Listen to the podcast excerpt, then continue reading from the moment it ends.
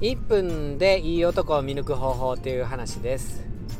えー、っと名前に「た」と「か」と「せ」が入ってるといい男です。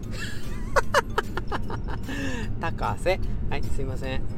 もうこれもうボケ方から翡翠小太郎さんのねパクりまくってるっていうね。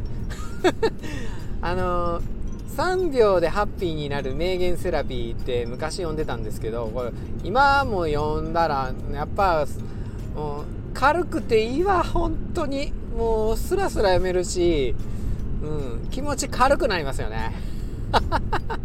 でその3秒でハッピーになる名言セラピーのザ・ベストみたいな感じの本をまた久しぶりに読んでるんでそっからですね、えー、結論は声を聞く。めすごいいいでしょ。スタイフのとの親和性めっちゃいいでしょ。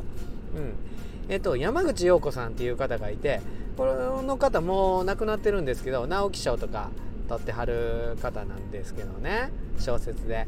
で昔、えっと、銀座のクラブ伝説のねクラブ姫っていうもう芸能人とかねもう著名人とかがもうねあのー、ご利用なさってた伝説のクラブですよ。そのクラブを銀座でね経営されてていい男たらふく見たっていう山口陽子さんがおっしゃるやり方なんですけど声は騙せないのよ そう。声は騙せないの。うーんそうかってね。確かにね声は騙せへんねやろなと思って。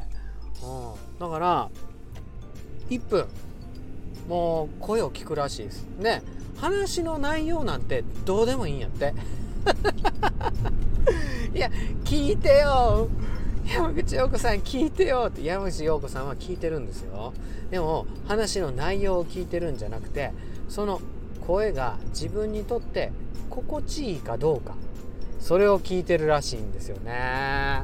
だからあのスタイフとかでさ声聞いてて心地いいって感じたらその人いい男ですよ。いい男ですよ。ねえ。何聞くかちょっと分かってきたでしょ。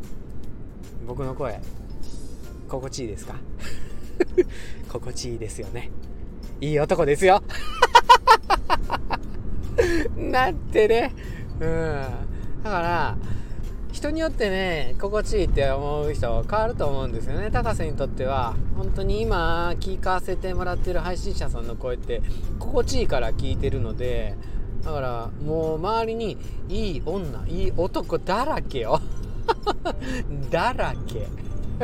だからねうん。あなたもね。あでリアルの時は電話すればいいらしい。本当に。うん。そうすると外見に騙されずもういい男かどうかね。見抜けるみたいなんでね。その人の声が本当に心地いい。ずっと聞いてられる。